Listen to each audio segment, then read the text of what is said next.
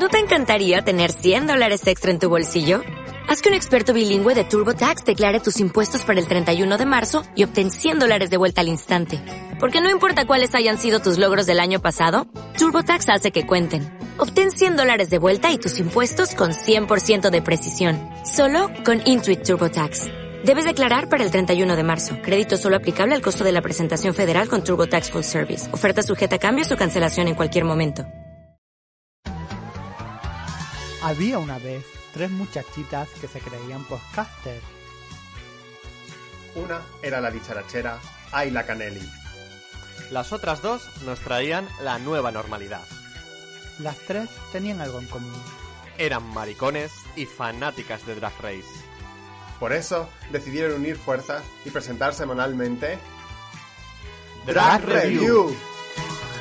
Hola, ¿qué tal? Bienvenidos a la gran final de la primera temporada de Drag Review, el programa en el que semanalmente repasamos las distintas ediciones de Drag Race y cometemos entre uno y tres errores o imprecisiones.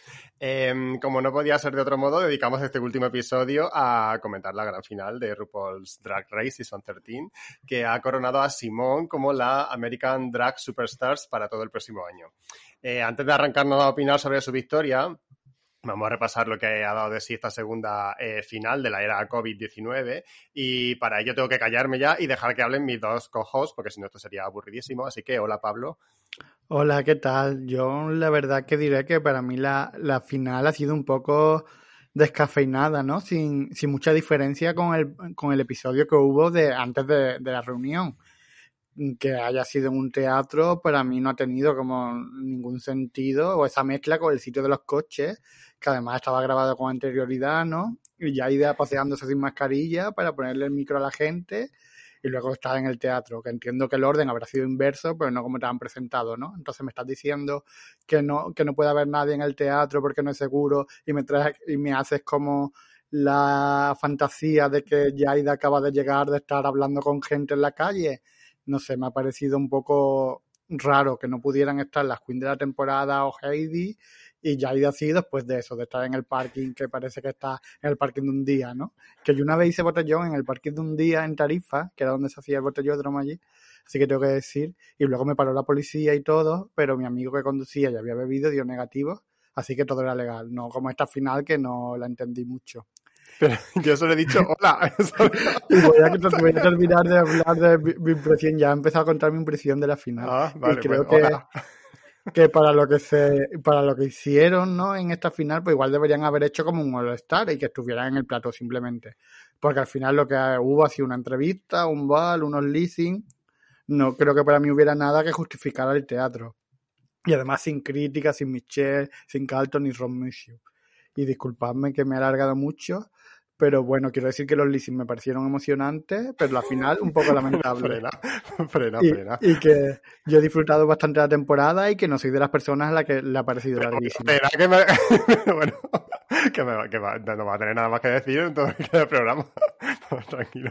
Vamos a saludar a, si me de, si puedo, eh, vamos a saludar a la otra cojos, que es Canelli. Hola, Canelli. Hola, ¿qué tal? No sé, yo ya em, empiezo también yo a contar mis cosas o. O Venga. Hasta- hasta la próxima. Madre mía. Pero bueno, tenías ganas, ¿no? Eh, pues Canelli, tú tienes impresiones sobre la final. Tengo muchas impresiones también.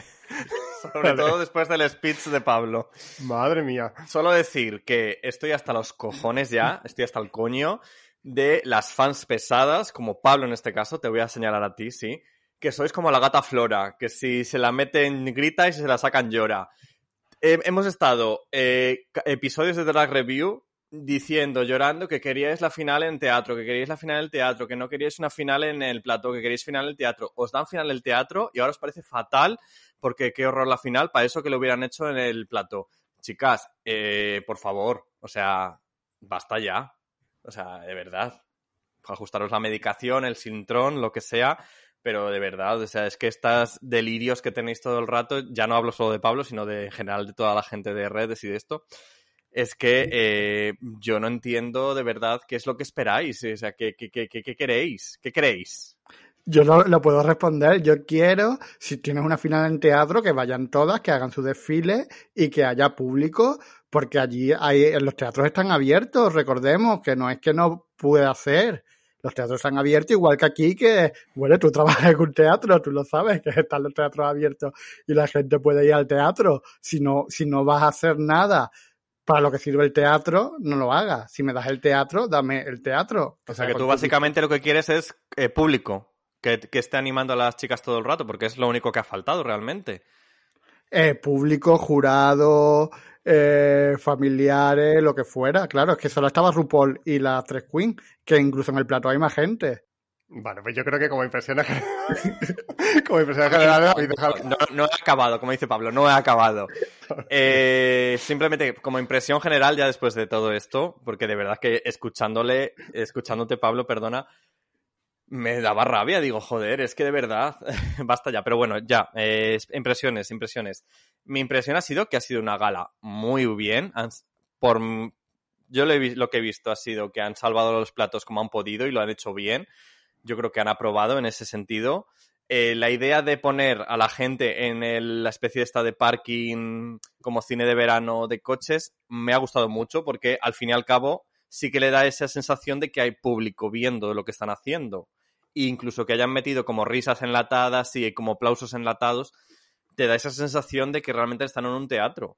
Entonces, yo eh, he entrado en, en, esa realidad ¿no? que han intentado crear y, vamos, yo he disfrutado muchísimo de toda la gala. Puede que, eh, lo comentaremos más adelante, las decisiones finales de los lip y tal tenga algunas objeciones, pero en general, la gala yo le doy un aprobado. Vale, pues bueno, impresiones. ¿Y, y, Fon, y tú? ¿Tú le das sí, sí, sí, voy a decirla, si, si, me permitís. si me permitís, voy a decirla. Eh, yo, como siempre, por supuesto, cuando tenéis alguna discrepancia, no estoy eh, para nada de acuerdo con ninguno de los dos. Eh, siempre me sitúo como en una posición intermedia. Eh, y, por supuesto, que nadie piense que soy de Ciudadanos. Eh, ni, ni, del PSOE. eh, bueno, yo quiero decir que empecé bastante preocupado eh, el episodio porque realmente creo que lo peor del episodio fueron los 10 primeros minutos y, ahora desarrollaré porque ahora iré hablando de algunas de las cosas que pasaron al principio. Eh, no, tampoco me voy a adelantar los dos mm, para criticar los dos primeros acting, que yo creo que fue lo que menos me, me gustó de todo. Perdón. Eh, creo que la idea del autocine, como decía Canali, me parece muy buena. Creo que está muy mal integrada, eso sí, porque eh, joder, eh, o sea, es RuPaul's Drag Race, no es Socialite by María Patiño. Quiero decir que hay medios técnicos. Eh, tú puedes hacer, o sea, tú puedes recoger audio de, de, por ejemplo, del autocine y tal, que no suene tan enlatado. O sea, porque es que los aplausos y las risas enlatadas eran enlatadas de estudio, ni siquiera se percibía como sonido ambiente, que eso es fácil de conseguir, yo creo. O sea, como que creo que, que no sé con cuánto tiempo se ha planificado esto, cuánto tiempo se ha rodado y tal, pero creo que era muy, muy, muy buena idea, o sea, y que además, pues, también como un ejercicio de responsabilidad que ellos quieren tener y me parece bien de, eh, pues, oye, hay muchas formas de disfrutar esto y una, pues, puede ser al aire libre, o sea, en ese sentido, muy bien.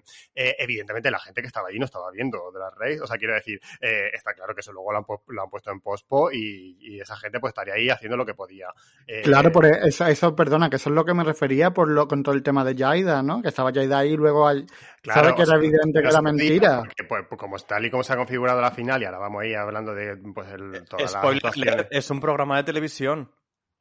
Claro, sí, pero tiene, pero, pero los programas de televisión tratan de. Y de no ofrecer... está en directo. Es un programa de televisión que no es en directo. Es sorpresa, está todo montado, es producción. Sí, claro, decir, claro, pero cuando tú ves un programa, yo que sé, grabado más Singer, pues el público está viendo lo que está viendo. O otra final de Drag Race grabada, el público lo está viendo, pero aquí son poner a figurantes, eh, decir, ah, a la nada. Y eso no, no transmite verdad. Hay que transmitir verdad.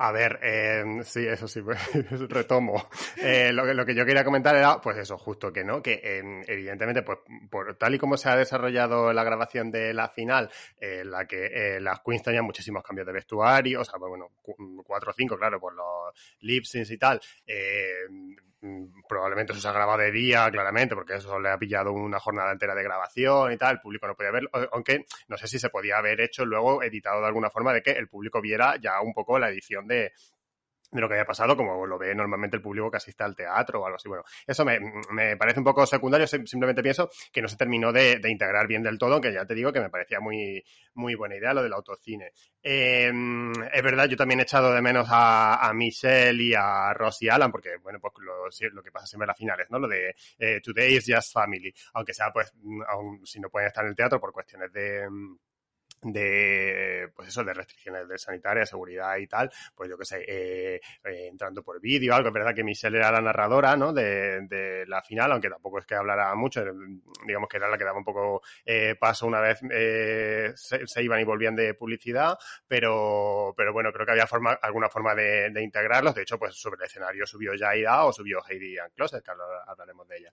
Pero mm, salvado estos 10 primeros minutos en los que de repente vi algunas cosas que yo dije, uy, esto me pinta muy mal, Luego, cuando terminó la, el episodio, mi sensación fue en general bastante positiva. Eh, al contrario de lo que dice eh, Canelli, yo eh, con los listings estuve de acuerdo todo el tiempo, pero eso ahora lo vamos a ir hablando eh, cuando, cuando toque. Y, bueno, creo que dentro de lo que cabe, o sea, yo, yo celebro que se haya hecho en, en un en un teatro en cualquier caso, ¿no? Aunque no hubiera público ahí en, en vivo, porque, joder, pues tienen más espacio en el escenario, las escenografías cambian. Además, pienso que es una escenografía bastante bonita. Eh, mmm, si no me equivoco, ahora ya así haciendo como un poco de repaso, eh, lo de eh, las cartas de ajuste era una cosa solamente para la reunión, porque creo que luego nunca llegaron a aparecer en, en la final, que pensaba que iba a ser como un concepto temático para la, para la final. Pero bueno, en general, o sea, pienso que la escenografía era muy bonita, todo, o sea, que yo celebro lo de lo del teatro y tal. Ahora, pues evidentemente hay cosas que me gustan más y cosas que me gustan menos, no pasa nada.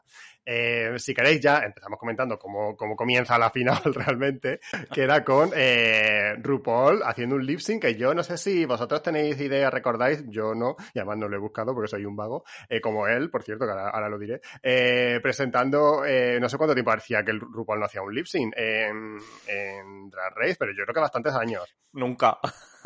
Nunca, ni ninguna de las finales en Yo- teatro. Yo creo que algunas finales, eh, lo típico, recuerdo sobre todo a las seis, sí que me acuerdo, que hacían como una coreografía todas las queens y al final se abre la puerta y aparece RuPaul y hace como que se mueve un poco. Si eso quieres contarlo como actuación, pues, pues yo creo que Bueno, tendríamos no, que no es lo remontarnos mismo, a claro. eso. Pero un lip sin propiamente dicho, en plan actuación de RuPaul solo, yo creo, además de hecho me salió así preguntarle, yo estuve viendo con Damián, con mi chico, y me salió preguntarle eh, cuándo ha sido la última vez que ha actuado RuPaul.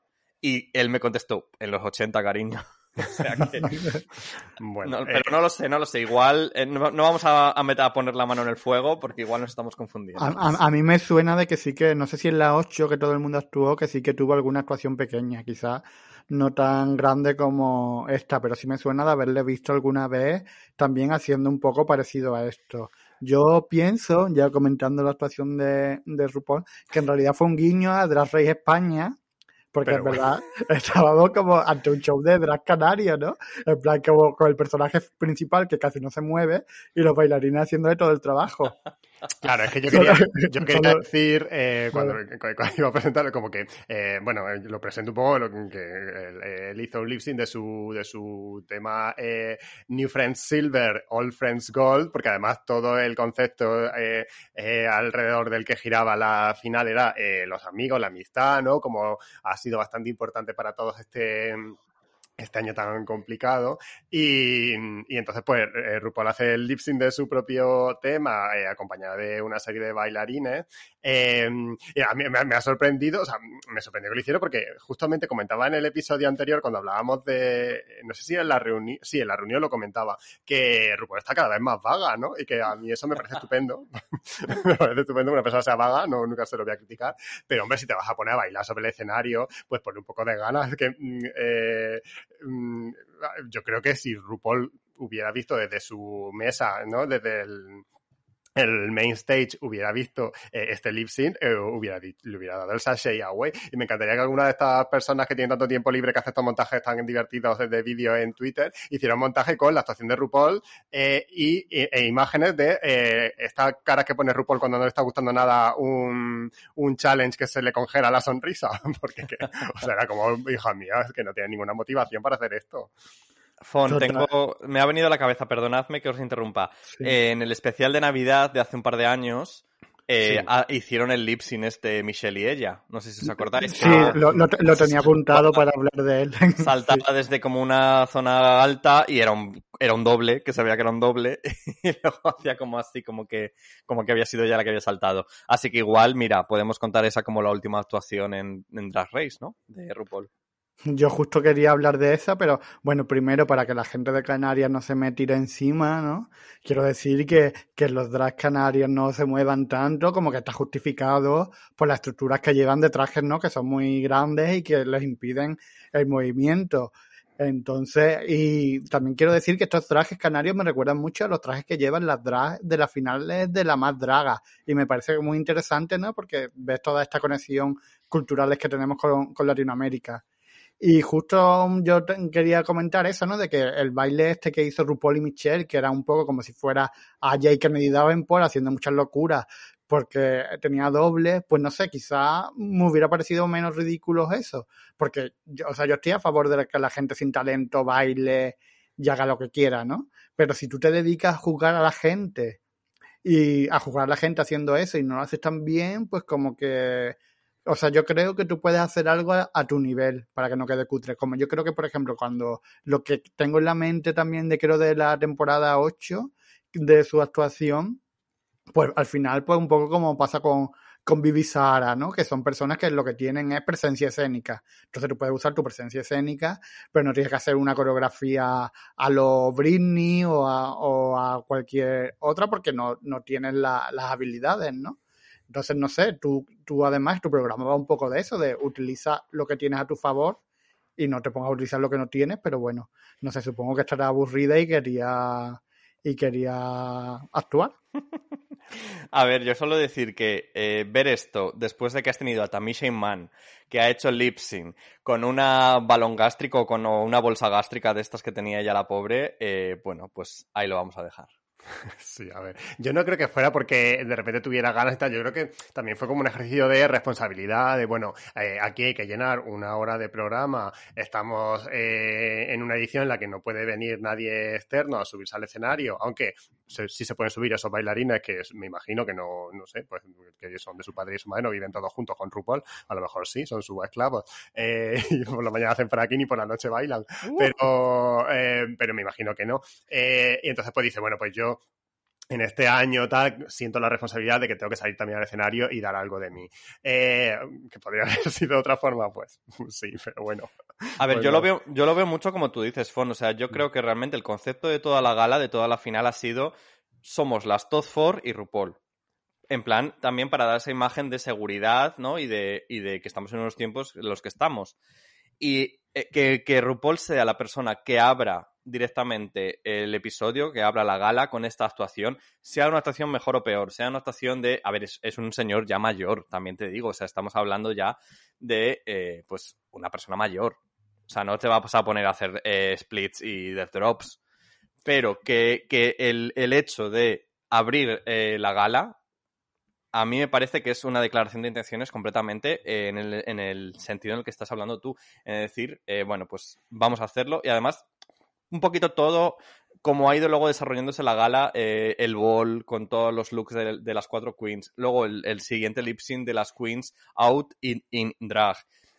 Ha sido un poco, yo, yo creo que, que, que, en ese sentido, ¿no? En esa especie de familiaridad de estamos aquí todas trabajando eh, a, a, favor de obra, ¿no? Pues eh, a favor de obra trabajaron las cinco, vamos, las cuatro y RuPaul. Eh, RuPaul termina su lip sync, que realmente no, pues, no va a quedar en los anales de la historia. Y, por primera vez en una final, y corregime si me equivoco, eh, asistimos a un bol de las finalistas. Eh, al no poder cortar, al, al, no poder contar, perdón, con el resto de las queens de la temporada, como decíamos, las restricciones sanitarias y todo esto, eh, las finalistas pueden presentar hasta tres looks inspirados por las categorías Black and White, Red All Over y eh, la última era eh, Final Four Eleganza Extravaganza, si no me equivoco. Hmm. Eh, antes de preguntaros qué os han parecido los looks, cuando yo antes decía que lo que menos me habían gustado eran los 10 primeros minutos de episodio, eh, respecto al bol, no es que no me haya gustado el bol, todo lo contrario, me gustaba mucho, me pareció muy guay que incorporase el bol, que estábamos la semana pasada además haciendo como un poco de elucubraciones a ver con qué podían llenar el tiempo en el escenario. Eh, lo que no me ha gustado del bol ha sido el montaje. Em, porque, o sea, a mí no me suelen gustar estos montajes tan picaditos de las pasarelas, que es algo que también eh, se hacía alguna vez en algún episodio de temporada anteriores, nunca, creo que nunca en una final. Bueno, en la final nunca ha habido balls, pero bueno, desfilaban todas las queens, ¿no? Eh, porque eh, no me da tiempo a fijarme bien en los detalles de los vestidos, y en este caso había muchísimos detalles en los que fijarse, y era muy guay, y era todo, me parece todo como muy atropellado. Em, yo hoy, que eh, antes de grabar esto, he estado haciendo como un poco de repaso de los looks, ya había olvidado algunos de ellos, y yo creo que siendo tan icónicos como eran la mayoría, pienso que era porque realmente nos lo presentaron como súper acelerado. No sé si estáis de acuerdo con esto y ya si queréis comentarlos también. Sí, yo estoy completamente de acuerdo con lo que dice y además me da coraje porque si ves los looks luego, ¿no? Yo también he tenido que verlos luego para hacer mis notas porque había varios de los que no recordaba absolutamente nada. Son looks súper caros que le habrá costado a cada queen un dineral cada uno, ¿no? Entonces como que me da un poco de coraje que el programa fuerce a las queen a presentar a gastarse tantísimo dinero en, en esos looks y tal, y luego que no les dé espacio a que se vean. Por lo es que tú decías antes, claro, en un teatro se puede lucir más tal, pero es que yo estaba en un teatro, pero es que los veo más los looks cuando están en la pasarela del plató que en eso. Eso también influía en mi opinión. Hablando de los looks en sí, el de Black and White de, de que era como de caja de Pandora, con ese cerebro con, con puntas de metal y tal. Pero Amiga, el Riser. Hellraiser, ¿no? Pero ella dijo porque tenía la de esto y te iba a decir que, que, no tenía la referencia de la película, sabía que era de una peli, pero no, yo solo tengo la referencia del mito griego, que es, como lo que, lo que a mí me va. Pero bueno, pienso que, que, estuvo muy chulo y que además le permitía ponerse su, su máscara característica, ¿no? Blanca y negra, que además pues llevaría durante toda, todo el bol. Eh, el vestido de, princesa de Simón con las bandanas que tenía en la falda, el pelo y tal, me gustó muchísimo porque fue justo lo que hablaba la, la semana anterior, que decía que su traje de, de, para la final, que era este azul con las mangas largas, como que me faltaba ese toque urbano, contemporáneo, que es súper característico de, del drag que tiene ella, y bueno, pues aquí lo tenía, ¿no? Además, yo de adolescente llevaba muchas bandanas en lugares aleatorios, así que me sentía muy identificado con ella, ¿no? Y, y Candy también me pareció que, que, iba guapísimo, además abrazando esa estética de, de villana que lleva ella la cruela de Bill, y quizá era menos espectacular que los otros, pero creo que también era fiel a la personalidad de, de Candy o al personaje drag de, de Candy. En cuanto a los rojos, me pasó justo lo que decía Fon, que, se me habían olvidado todos. Solo me acordaba de, del de Candy, que era el que iba de, con los cascos y el traje de cuero y metal y tal, que me encantó. Y luego viéndolo, vi, por ejemplo, que el de Goldmist me había gustado mucho, pero no me dio tiempo bien, pues el de Goldmist tenía como cosas escritas, como Trans Rights Are Human Rights, Food the System, etcétera. Y, está guay porque es un traje con mensaje y tal, y no daba tiempo a verlo y leerlo. Con Rosé tenía también como este árbol rojo raro que también era bonito. Y el de Simón quizás fue el que menos me gustó, que fue este de flecos rojos, que me parecía parecido a otros que llevó, incluso en el leasing y en otras partes. Pero bueno, era un poco más cambio así, con, la, con las coletas, los manos, etcétera. Y con los últimos tengo muy poco que decir. Eh, de, el de Gomi de Blancanieves, o sea, de Mala de Blancanieves del corazón y tal, era muy bonito, pero también era muy customí, ¿no? Custom de alta costura, porque parece, yo creo que era probablemente el traje más caro de, de esta pasarela. Pero bueno, parece que Gomis viene de clase alta y que tiene mucho dinero, así que bueno. Bien, el, el traje de Candy de Pavo Real también me encantó. Me sorprendió mucho que Rose fuera de verde y no de rosa para su final, haciendo ese guiño a la aristocrática que me gustó. Y el de Simón también era, era guay, esa armadura con la mitad blanca, no sé, quizás además pienso que era el más conceptual, ¿no? De, de los cuatro luz, porque los otros eran como, bueno, vale, pero el de Simón sí que decía un poco más sobre ella. Bueno, pues a ver, eh, yo simplemente, fíjate que estáis hablando ahora, estaba comentándolo Pablo, todo esto, e intentaba recordar los looks, el, el, blanco y negro y el rojo de Candy, y no soy capaz, pero bueno, esto en relación con lo que decíais de que iba muy rápido y tal. Godsmith eh, yo creo que fue la ganadora absoluta del Ball, o sea, para mí por lo menos eh, arrasó en las tres categorías, o sea, los tres looks me fliparon, el de blanco y negro de Hellraiser con la caja de Pandora, esta que es también de la película, vamos, yo estaba flipando, pero flipando a niveles de eh, no me puedo creer que esta persona esté haciendo este runway ahora mismo que cogí el móvil y corriendo a mi amigo Xavi, que es como súper mega fan del terror, le dije, por favor, ¿has visto la temporada? No, da igual, toma. Y le pasé las fotos porque estaba, estaba living, o sea, es increíble.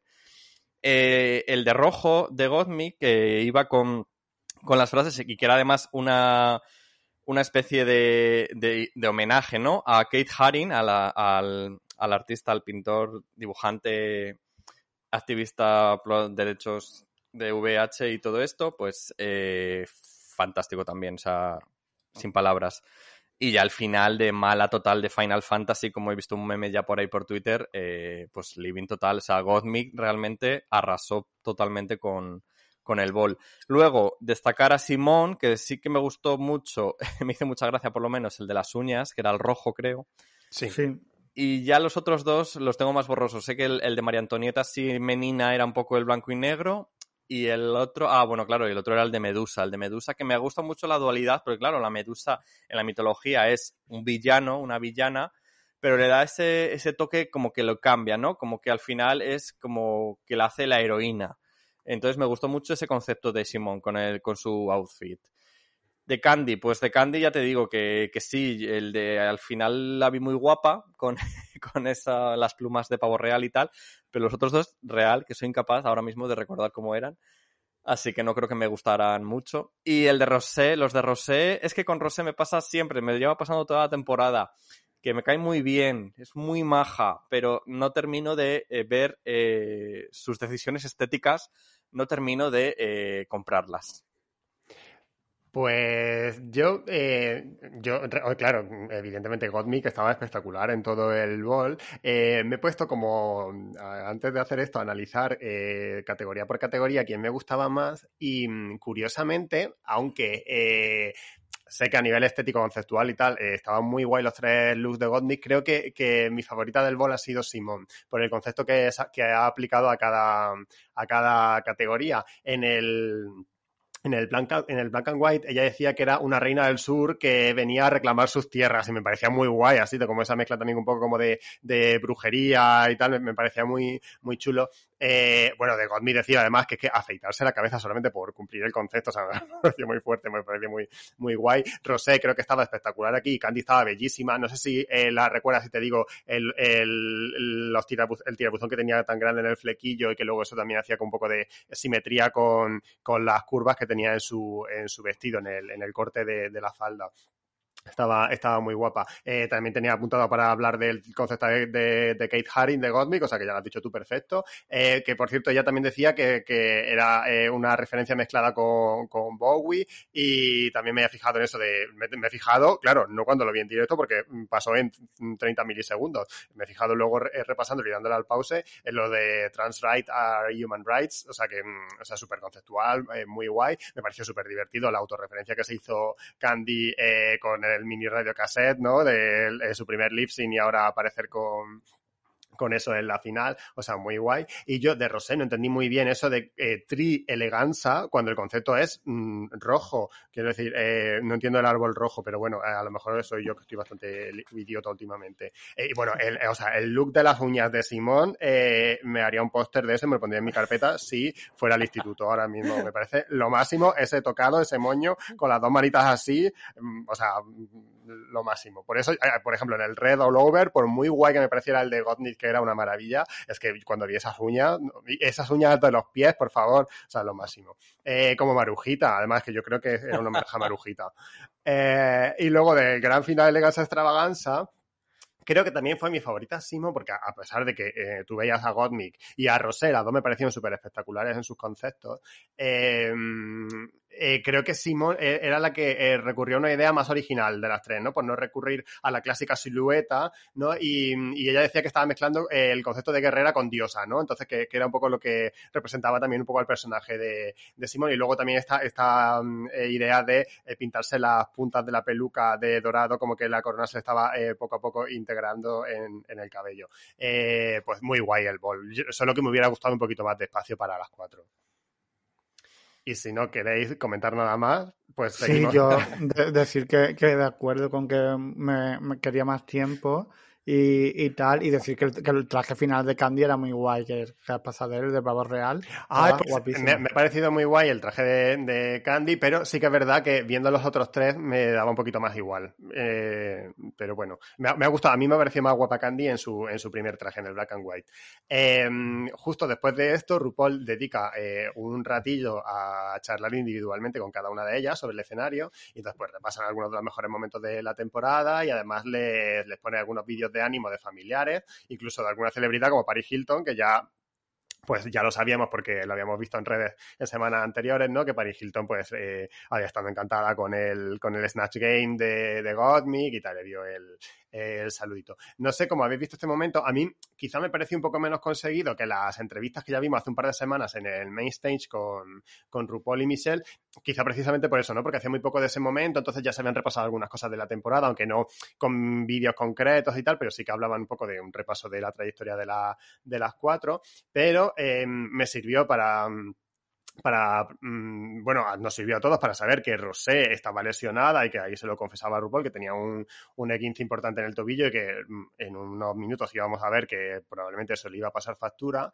Y también me gustó que Candy quisiera pasar página con el tema de Tamisa, ¿no? Que, que esto también hace ahora que la pobre Tamisa quede peor, ¿no? Porque claro, encima ya saca una canción con eso. Y Candy diciendo, no, no, sé que yo ya a mí no me interesa. También es verdad que es mucho más sencillo decir que no te interesa y que pasas de todo cuando tú has seguido progresando en el concurso ha llegado a la final y la otra pues se ha quedado ahí en ese momento y no tiene tanto a lo que agarrarse. Eh, no sé cómo habéis vivido todo este momento de entrevistas. Pues para mí, como decía, para mí fue un poco una repetición de lo que vimos en, en, el último episodio de la competición, ¿no? No vi nada nuevo, sí me pareció bien saber lo de Rosé del tobillo, porque así se explican muchas cosas. Y, y lo de Candy Tamichital, pues bueno, en fin, porque al final ya he dicho muchas veces lo que opino de, de, todo esto y que soy Team Candy, sigo siéndolo. Lo que sí me pareció como quizá mi momento favorito de la noche, que curiosamente no fue con Candy, fue con Rosé, fue cuando RuPaul le pregunta a Rosé si puede decir algo en escocés, que solo sabía decir Lauren Chaney, y Rosé le dijo Ellie Diamond, que recordemos que ya comentamos en, en otro programa el momento en que la misma Ellie Diamond le dice, oye, yo también soy escocesa, ¿eh? No me ignores. Entonces me pareció muy guay que Rosé hubiera tenido este guiño de, de, llevarle a la gran final de Estados Unidos a Ellie Diamond y que ella tuviera su momento de que su nombre se dijera allí por, por Rosé. Así que muy bien, viva Ellie Diamond. Yo solo añadir a todo lo que habéis dicho ya que, cariño, vuelvo a decir, si Tamisha Iman ha estado haciendo lip syncs con la bolsa colgando, ni esguinces ni hostias. Uh, bueno, lo que viene ahora, lo que se viene.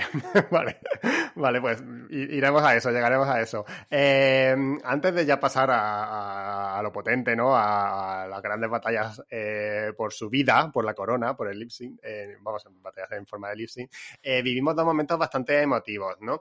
vamos a hablar del primero de ellos, que es el recordatorio del 40 aniversario del primer caso reportado de SIDA, con el recuerdo a la canción de Betty Milder, Friends. Eh, entonces, eh, primero se, ve un pequeño vídeo mm, súper eh, emotivo también, como decía, de la propia Betty Milder interpretándolo y nada, eso solamente un corte y luego las queens hacen un lip sync de este tema actuando tanto en drag como out of drag. Y me pareció, fíjate que esto era, como, se, como decía, un momento que se supone que era lacrimógeno, pero mm, hicieron como un momento de humor involuntario, no sé si os pasó a vosotros también, pero me, me hizo mucha gracia que apareciera un rótulo que indicara que la actuación había sido grabada previamente, como si alguien pudiera creer que Gottmik puede estar a la vez sentada en el patio de butaca fuera de drag y bailando dragueada sobre el escenario. O sea, que no entendí por qué tenían que aclarármelo con un rótulo.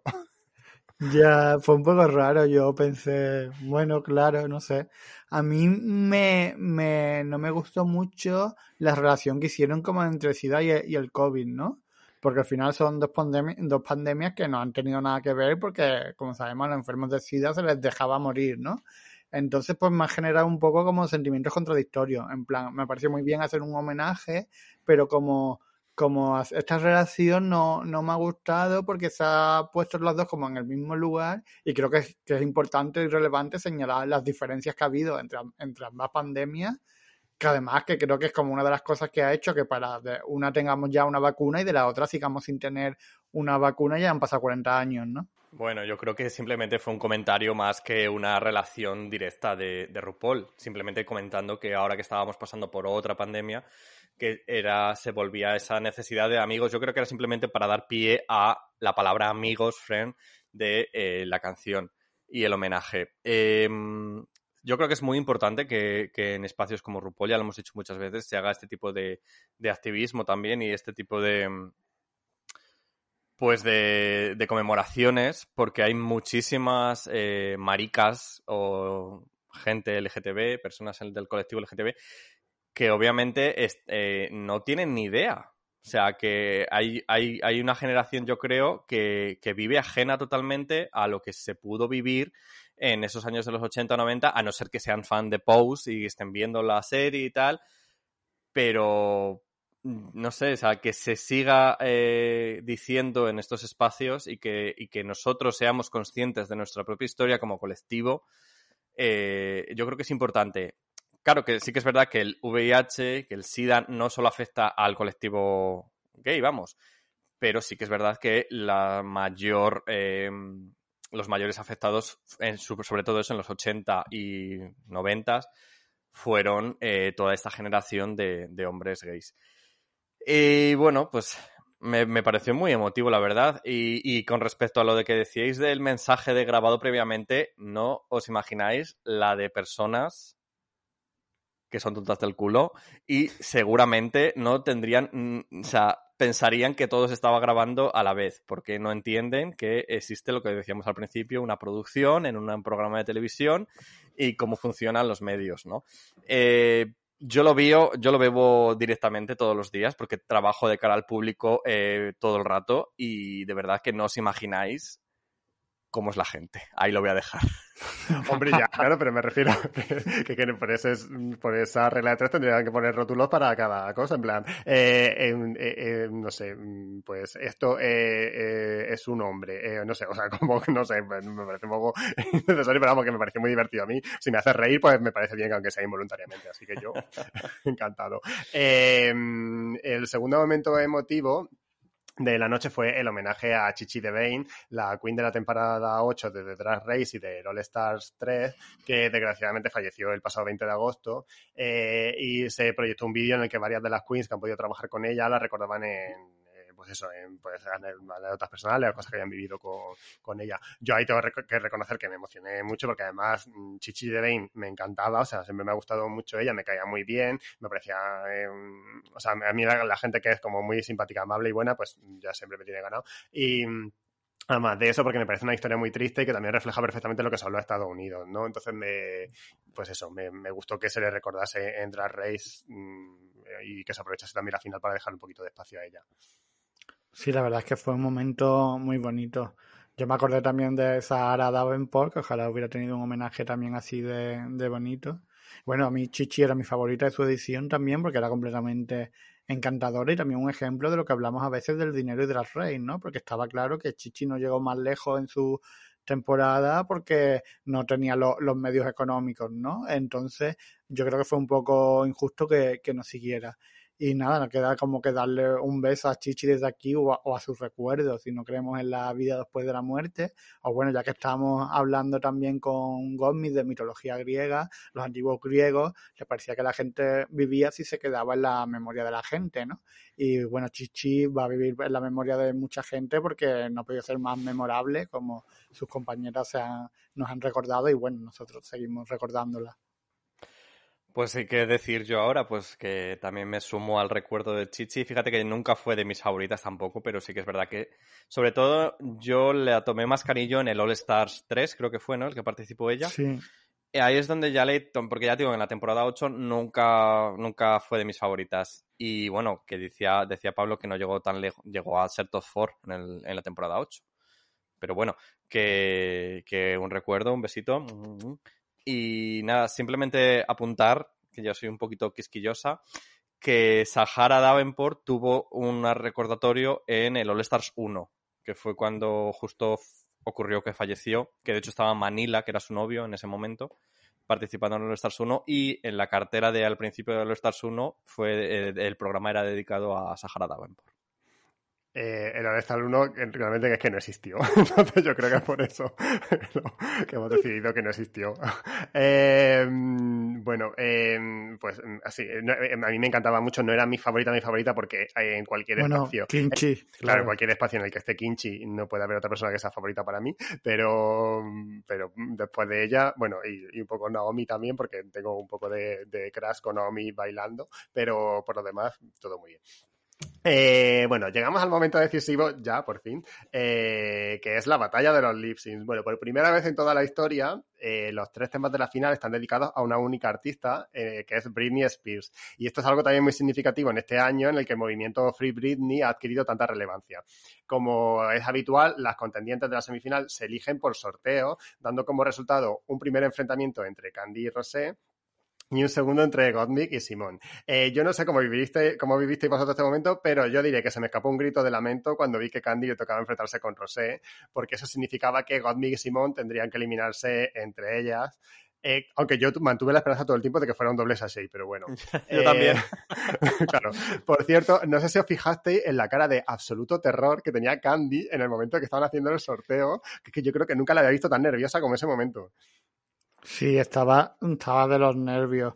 Yo la verdad es que me esperaba algo así porque como todo se sabe de antes por culpa de, del puto Reddit y tal, y la gente que no se calla en redes, pues leí como un montón de gente quejándose de las queens que llegaban al top 2, ¿no? Entonces daba por hecho que, o sea, daba por hecho que algo iba a pasar en plan que, que Candy terminaría pasando y no me, y no me sorprendió porque pensé, la gente no se estaría quejando si fueran gomísimos los que, lo que están luchando por la, por la corona, ¿no? Que es como lo que es más genérico y nadie, eh, o Gomis y, o sea, o Simón y Rosé o algo así. Entonces sabía que algo pasaba. Entonces no me, no me sorprendió mucho. Yo simplemente eh, Preguntaros, lanzar la pregunta, porque los cuatro, ¿no? 9, 10, 11 y 13, los cuatro veces que hemos tenido eh, la ruleta de la suerte, como si dijéramos, eh, las anteriores veces, la temporada 9, la 10 y la 11, eh, la primera persona que salía en la ruleta, luego ella elegía con quién enfrentarse, ¿no? Eh no estoy seguro que fueran todas las veces. No estoy seguro que fueran todas las veces, pero... Yo creo que la última vez fue la, la 11, que fueron, sí, que fue um, Silky Nutmeg Ganach contra eh, Brooklyn Heights y Silky fue la que tuvo que decidir con quién y eligió a Brooklyn. Entonces, de repente, que ahora haya que volver a sacar una segunda tirada para que aparezca Rosé y no sea Candy la que tenga ese privilegio de decidir contra quién hacer el lip sync, a mí me olió un poquito a chamusquina. ¿Pero no crees que Candy hubiera elegido igualmente a Rosé? Pues no lo sé, ¿eh? puede que no.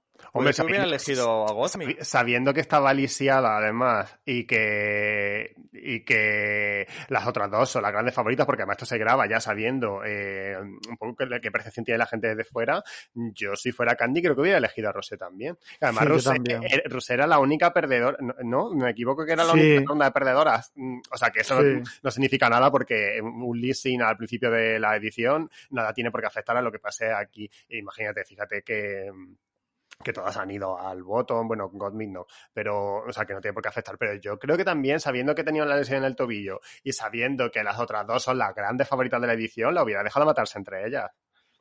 Bueno, yo solo quería hacer el apunte de que me pareció un poco extraño ese momento. Bueno, ella estaba cagada en cualquier caso. Sí, sí, sí, totalmente. Tenía una cara, me dio una pena, porque me, me, imagino poniéndose la misma cara de mm, petrificación. Eh, bueno, eh, después de vivir el momento más surrealista de la noche, que era un vídeo del, sena del, senador Cory Booker, que resulta mm, ser primo de RuPaul, eh, y le manda un mensaje de ánimo, mm, que me pareció muy fuerte esto, nos enfrentamos al primer lip sync de la noche, que era War Beach, que precisamente acabó ganando Candy. a mí en general me pareció este sync un poco descafeinado, eh, quiero decir un par de cosas sobre Rosé. Eh, en primer lugar, creo que iba un poco horrorosa con ese mono color braga faja y esos dos totos que se puso en la cabeza, que no pegaban nada con la canción. Y yo llegué a pensar en este momento que una de las canciones de los cofres iba a ser Baby One More Time y que Rosé había decidido jugársela a vestirse de Baby One More Time por si le tocaba. Eh, y que luego de ahí iba a sacar, pues yo qué sé, una, una, un uniforme escolar quitándose el mono, no sé. Yo pensaba que por eso iba con esos dos totos horrorosos, porque si no, no le encontraba el sentido. Eh, y otra cosa que quiero decir también sobre Rosa en este, en este, sentido es que creo que su lesión le ha hecho mostrar involuntariamente cuáles son sus carencias, porque sin poder bailar al 100% se ha demostrado que no tenía suficientes herramientas para hacer un lip sync épico. Y entonces yo estoy de acuerdo aquí con la decisión final de RuPaul de que Candy estuvo mejor y que además War Beach creo que es una canción perfecta para Candy. Sí, yo estoy de, estoy de acuerdo, creo que la victoria fue justa, creo que el, que el mono nude este de Rosé era horrible, fue lo peor que se sacó en ese escenario eh, en esta final, y pero me dio pena de que tuviera el tobillo jodido y que no pudiera estar al 100%, ¿no? Porque hubiera preferido que Candy lo hubiera ganado estando Rosé al 100%, que creo que también tenía la capacidad Candy de, ganar a Rosé con Big estando las dos en perfectas condiciones. Así que eso me dio más, más penilla, pero bueno, fui, estoy bastante contento con que Candy haya sido la top 2. Bueno, amigas, yo creo que tenemos que abordar el elefante en la habitación, que es el momento stop reveals innecesarios en, los, en la batalla de Lipsins de las finales, por favor. O sea, yo creo que los reveals de la temporada 9 nos dejaron muertas porque no nos lo esperábamos, porque era la primera vez que eh, se jugaba algo así. Pero ya huelen, o sea, en el momento que ya ves a Rosé con la gabardina dices, cariño, stop, stop. Entonces, su rubil fue una mierda además, porque lo que estáis diciendo con el mono este mm, nude, pues es que si vas a Rebel y hacer eso, pues no lo hagas. Y me gustó mucho Candy porque en, en cuanto a Rubils, por lo menos sí que pudo salirse un poquito más airosa porque realmente yo pensaba, digo, esta mujer no tiene Rubil porque como iba tan ceñidita y fíjate que luego sí. Entonces, mi ganadora del primer listing fue Candy totalmente, o sea, estoy súper de acuerdo en eso. Y, y, me gustó además porque ya sabéis que yo me gustaba que ganaran cualquiera menos Rosé, así que yo dije, estupendo, cariño, pa'lante.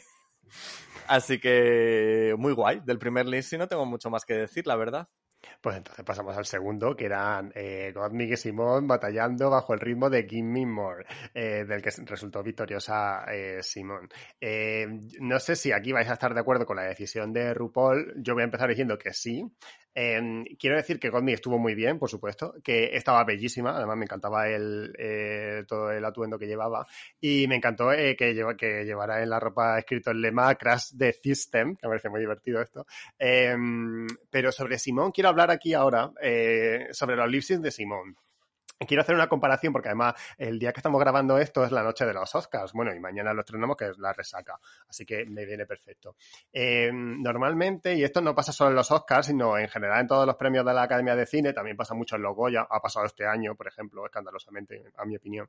Eh, cuando se premia una labor de dirección, lo que se suele hacer es premiar basándose en criterios muy efectistas, ¿no? Eh, por eso no, normalmente quienes suelen acabar nominados en primer lugar y luego premiados finalmente son señoros que además cuentan con mayores presupuestos para hacerse notar en cada puto plano y que son unos pesados queriendo ser la puta estrella de la película cuando eh, la película no tiene que ir al servicio del director, sino eh, eh, viceversa, o sea, al contrario, el director al servicio de la película.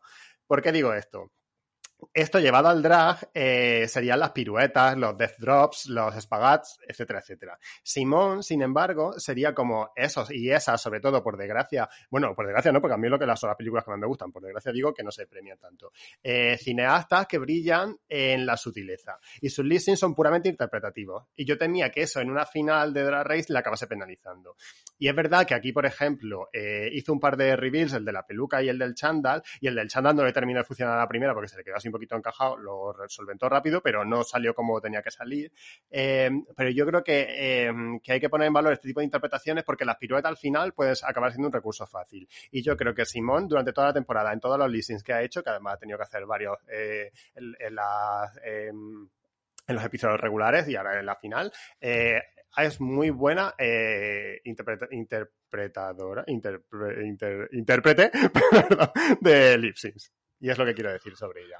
Bueno, yo diré que realmente, o sea, en esta temporada no ha habido nadie que fuera así, bueno, de Nali, pero de las finalistas ninguna era de, de hacer espacas y abrirse de piernas. No, hablo en general, no hablo de comparando a Simón con las queens de esta temporada, hablo de en general lo que se suele eh, premiar mucho, ¿no? De los listings y lo que suele ser muy efectista y, los listings épicos que la gente vuelve loco. Y yo creo que la gente, eh, cuando pasen los años y empieces a compartir como esos listings que quedarán para la historia, a lo mejor no vas a poner un listing de Simón, porque los listings de Simón son súper sutiles y, y, lo hablábamos yo creo que aquí, ¿no? Eh, o no sé ya con quién lo hablaba, porque ya me estoy volviendo loco, pero que muchas veces cuando cuando se, se eh, montan en edición, los, eh, que siempre se suele poner en primer plano, porque es que eh, los sucepresores lo dicen todo, son todo para el leasing. Y cuando a lo mejor lo hace otra, pues hay que ponerte un plano general, porque lo que está es saltando la pirueta, yéndose corriendo para adelante, para atrás, para arriba y para abajo. Entonces creo que al final luego lo que queda para la historia es la que está dando el triple tirabuzón o haya saltando del pedazo de, de podio y es más difícil que se nos quede para el recuerdo un lip de Simón y creo que son unos lip bastante guay. Mira que esto, lo, esto que, un segundito, esto que comentas tú, Efon, eh, no sé si habéis visto el pit stop de esta semana con Katia y Trixie. Todavía no, pero porque hemos tenido un fallo técnico y vamos a verlo antes. vale, pues justo eh, Katia decía esto mismo, que Simón, hablando sobre todo ya del, del último lip sync, del de Simón contra Candy, sí. decía que Candy se movía muy bien en el escenario y era capaz como de, pues eso, de bailar y tal, pero que le fallaba mucho una cosa que Simón sí tenía, que era la expresión facial, que era el saber y transmitir a través de la mirada, a través de un gesto, de, una, de mover la boca hacia un lado, y que le faltaba eso. Es, es exactamente lo que estabas diciendo tú. Así que mira, has coincidido con Katia, cariño. Pues Katia, que es mi favorita, o sea, es que tenía que pasar, claro. Yo quiero decir, que hablando ya del leasing este en concreto, que a mí me gustó más Godme. Por muy bien que pienso que Godme encarnó mejor lo que es Give Me More, ¿no? Que es una canción sensual y, y además me sorprendió porque al final Godme nunca me ha parecido una gran lip syncer ni una gran actuadora. Ahora esta palabra me la acabo de inventar. sí, que me ha costado a mí también un poquito. Pero, pero bueno, creo que ha, demostrado que lo es. De hecho, ella, ella ganó a, a Yutika el primer leasing de cuando fueron muy y tal, pero yo no terminé de, de estar muy de acuerdo, ¿no? Entonces, creo que a Gosmi sí que la, la igual la, la, ha perjudicado que no se haya emitido todo en tiempo real. Por, porque podría haber pasado a los dos o algo, porque al final Gosmi es la reina que tiene más seguidores, la más querida, está a puntísimo de llegar al millón de, seguidores en Instagram, que será la primera de la edición. Del año pasado solo lo ha conseguido Gigi Gu. Crystal creo que no, pero está muy cerca. Y bueno, que Godmill para mí lo hizo mejor, teniendo en cuenta, por supuesto, que Simón es buena haciéndolo, tiene muy buena expresión facial y luego creo que lo, que lo hizo mejor también en la siguiente fase, pero en esta fase creo que Godmi hizo más lo que es Give Me More, ¿no? Que al final también he leído alguna gente diciendo, claro, es que al final, como es blanca, bueno, tiene los movimientos, no tiene los movimientos que tiene que tener, pero al final Britney también es blanca. Qué tontería, claro. Claro, y, yo creo que Gosmi nos estaba dando lo que da Britney cuando, cuando hace esto, ¿no? Que también puede ser un poco la, esa personalidad a lo Paris Hilton, etcétera, que se le da también a Gosmi, que es su, es su fuerte. A ver, yo estaba súper cegado porque al final, cabo, aunque yo llevara diciendo toda la temporada que era Team Simon y Team Godsmith, al final yo quería que ganara Godsmith, la verdad. Entonces, claro, cuando llega este lip yo digo, quiero que gane Godsmith, y, cuando al final mm, RuPaul dice que no, que pasa Simón, pues tuve como una especie de eh, mm, bittersweet em, sensación, ¿no? Eh, agridulce. Es que, no me salía, en español. y estaba a punto de decir yo también lo de Bueno, que eso. Pero luego, cuando he vuelto a verlo, sí que es verdad que, a ver, Simón eh, lo, está mucho mejor en el, en el que, que eh, yo creo que quizá a Goldmick lo que le restó precisamente fue también el, el momento reveal, ¿no? Como que sabes que va a hacer un rubil porque ese vestido es de se va a desmontar por algún lado. Y al final cuando lo desmonte y se convierte simplemente en una cola, es como que se queda como, no sé, a mí me quedó como a medio gas de decir ya, ah, ya está. Y sin, sin embargo, claro, eh, Simón con el chándal también dices, y con la peluca esa dices, vale, va a hacer un cambio. Y sí que hace un cambio total, radical de, ese chándal a de repente ese vestido como de casi eh, Betty mi ciego, ¿no? En, Eurovisión. Lo que decía, que al final eh, quería que ganara Gothmead, no ha podido ser, pero estoy muy contento también de que Simón pues pasará a la final y supongo que pasaremos ya a comentar el último lip sync Sí, aunque te quería corregir porque creo que cuando has dicho Betty Misio quería decir Salomé, porque Betty Misio con una túnica muy grande y creo que no era el caso. Salomé, Salomé, perdón, perdón. Eh, eh, aquí, el apunte eurovisivo. Eh, bueno, eh, eso sí, antes de conocer a la ganadora, eh, vamos a conocer a, la nueva Miss Congeniality. Es que las Queen en esta ocasión son las que votan entre sí para elegir eh, esto, a la nueva Miss Congeniality que dará relevo a Heidi and Closet. Eh, pese a no ser la, favor, la gran favorita de la quiniela, diría yo, aunque mm, esto que comentaba antes Pablo, de es que se, al final se sabía por redes quiénes iban a llegar al listing final por las quejas de la gente. Bueno, pues eso pasa a las estrellas de Twitter vosotras, porque yo he vivido muy ajeno a todo esto y muy feliz. entonces creo que la Larry no era la favorita para ganar, pero fue la que ganó. Eh, no sé qué os pareció, pero yo sobre esto creo que no tengo mucho que opinar en el sentido de que si se votan las propias compañeras y si ellas creen que la más simpática y agradable es la Larry, pues por algo será. O sea que no, si vota el público, pues puedes decir, pues estoy más o menos de acuerdo con el público, pero si ellas son las que deciden quién es la más simpática con las demás, pues qué voy a decir, a mí particularmente siempre me ha, parecido, muy simpática, o sea que por ahí bien. Entiendo que si algo que llega a traspasar la pantalla, pues aún más se percibirá en vivo, ¿no? Sí, yo, yo aquí igual iba a decir que al final, como eligen las Queen, pues un poco aleatorio porque nosotros no conocemos lo que pasa fuera de cámaras, ¿no?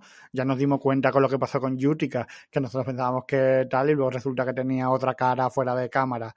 Pero bueno, que me alegro por la Riz y sus compañeras dicen que es la, la mejor, pues lo será. ¿Vosotros creéis que deberíamos volver al formato de Miss Congeniality de votar el público? Yo pondría quizás los dos premios, ¿no? La mejor compañera y la fan favorite. La fan favorite. ah, pues mira, así todos contentos. Pues sí. Bueno, y antes de que sigas, Fon, quiero interrumpirte un momento.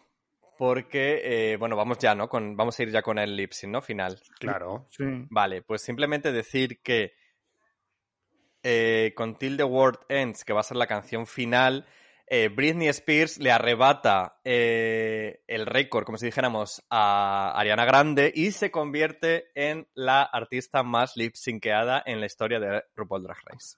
Ay, que... me, encanta porque además esa canción es mi favorita de, de Britney. Lo tengo que decir. Entonces cuando vi que era esa, pues estaba a tope con ella. Y, y Britney sí que entra dentro de lo que yo pienso que es como súper icónica. Que luego alteramos a la gente no pasa nada porque como este podcast va a la nueva normalidad, que nos escucha menos gente, no, se, no tanto. Simplemente un último apunte antes de seguir, que eh, realmente ha habido en la historia de RuPaul 10, 10 listings de Britney Spears, pero Stronger se, se, ha repetido dos veces, en la temporada 1 y en la final de la temporada 9. Y eh, eh, World Beach fue en esta temporada, o sea, en la temporada 13, la que hemos vivido ya con Rosé y Candy, y en la temporada 11, en el episodio 2. Ah, pues bueno, no tengo ni idea. O sea, bueno, es que eh, de hecho es que estamos viendo ahora de nuevo la temporada 7 y hay una queen que se llama Sasha Bell, que yo le miro a la cara y digo, pero ¿en qué momento has formado tú parte de la historia de este programa? Por mucho que te estoy viendo y ya te vi. Increíble.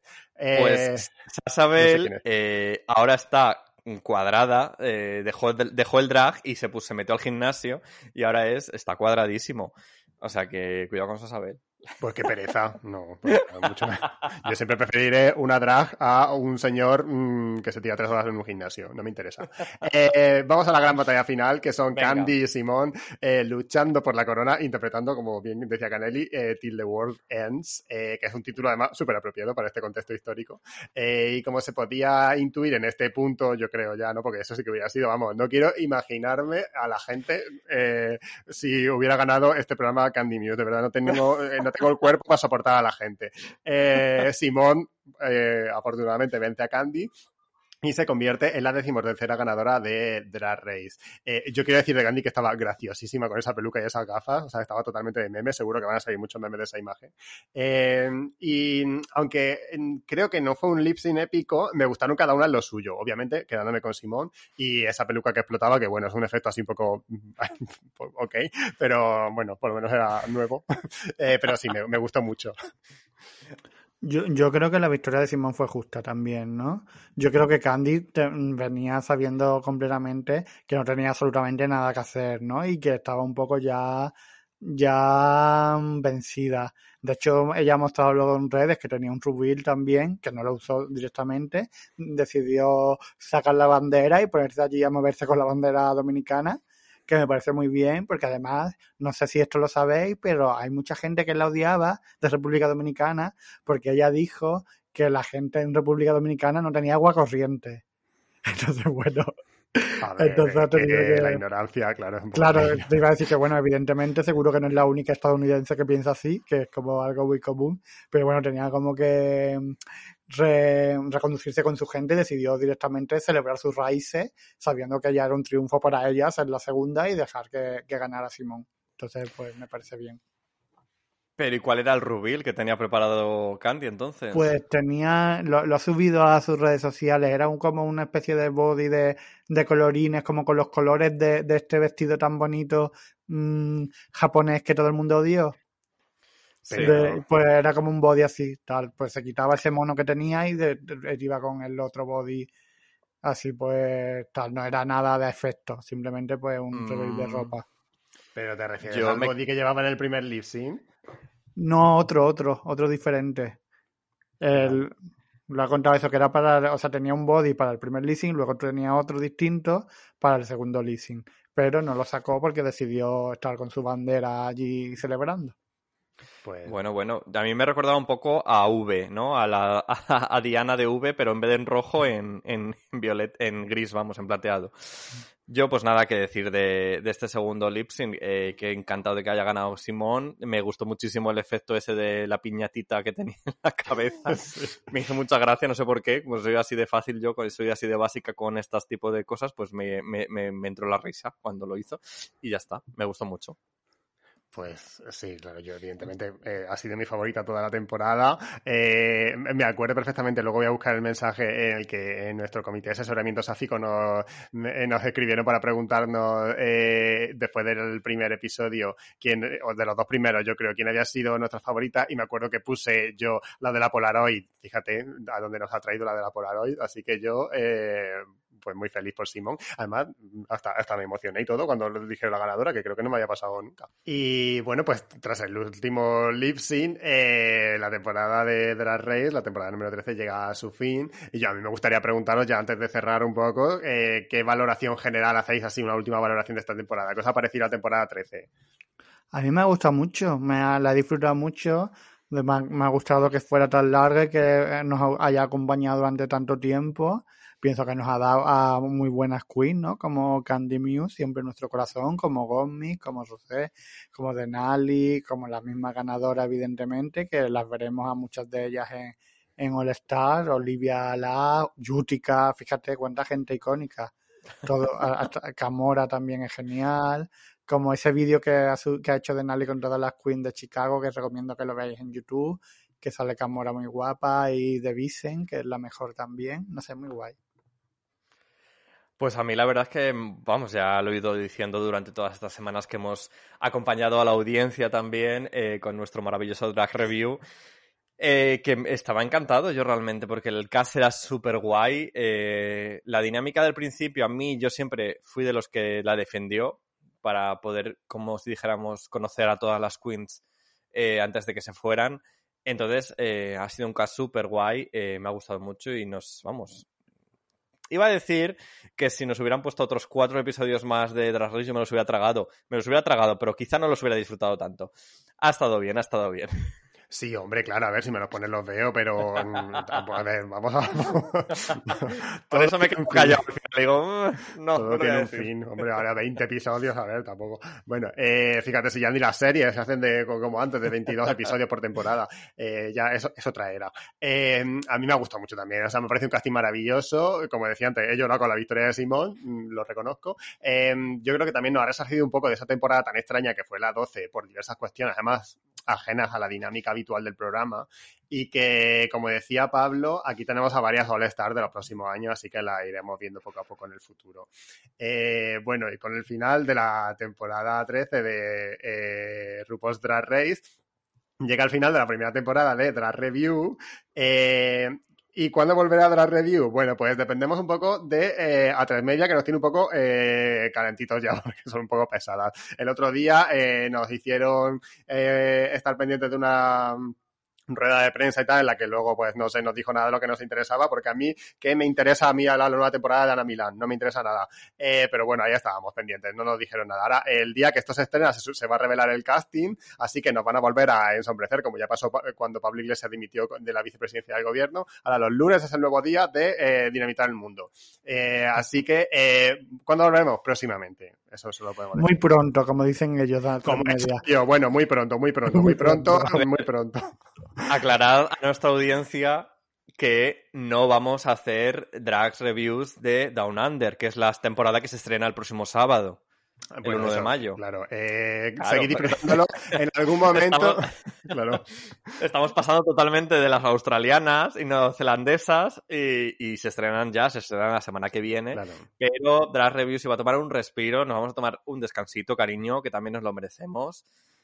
Y Vamos, bueno, vamos a ver igualmente Down Under porque lo vamos a ver porque vamos. Claro que sí. Claro, sí, ya te digo. Race nos vamos a meter por el culito hasta que se acabe Drag Race de la vida, vamos. Madre mía, veremos a ver cuando empiece ya, cuando empiece esto a explotar ya por todo el mundo, a ver si, eh, bueno, en fin, tendremos que dejar de trabajar. Eh, bueno, pues mientras tanto, eh, os, os recordamos nuestras redes sociales, que nunca lo hacemos bien, por favor, Caneli. Bueno, mis redes sociales os recuerdo que he cambiado el user de Twitter, ya no soy Bertof, ahora soy la Caneli barra baja y la Caneli en Instagram. Yo soy arroba dalbenbainor. Y bueno, pues la nueva normalidad, eh, tanto en Twitter como en Instagram, es igual, la new normalidad. Dicho esto, volveremos muy pronto. Besos. ¡Mua! Mua. Mua, mua, mua. Kitten got your tongue tied in knots, I see. Spit it out, cause I'm dying for company. I notice that you got it, you notice that I want it. You know that I can take it to the next level, baby. If you want this goodness, sicker than the remix.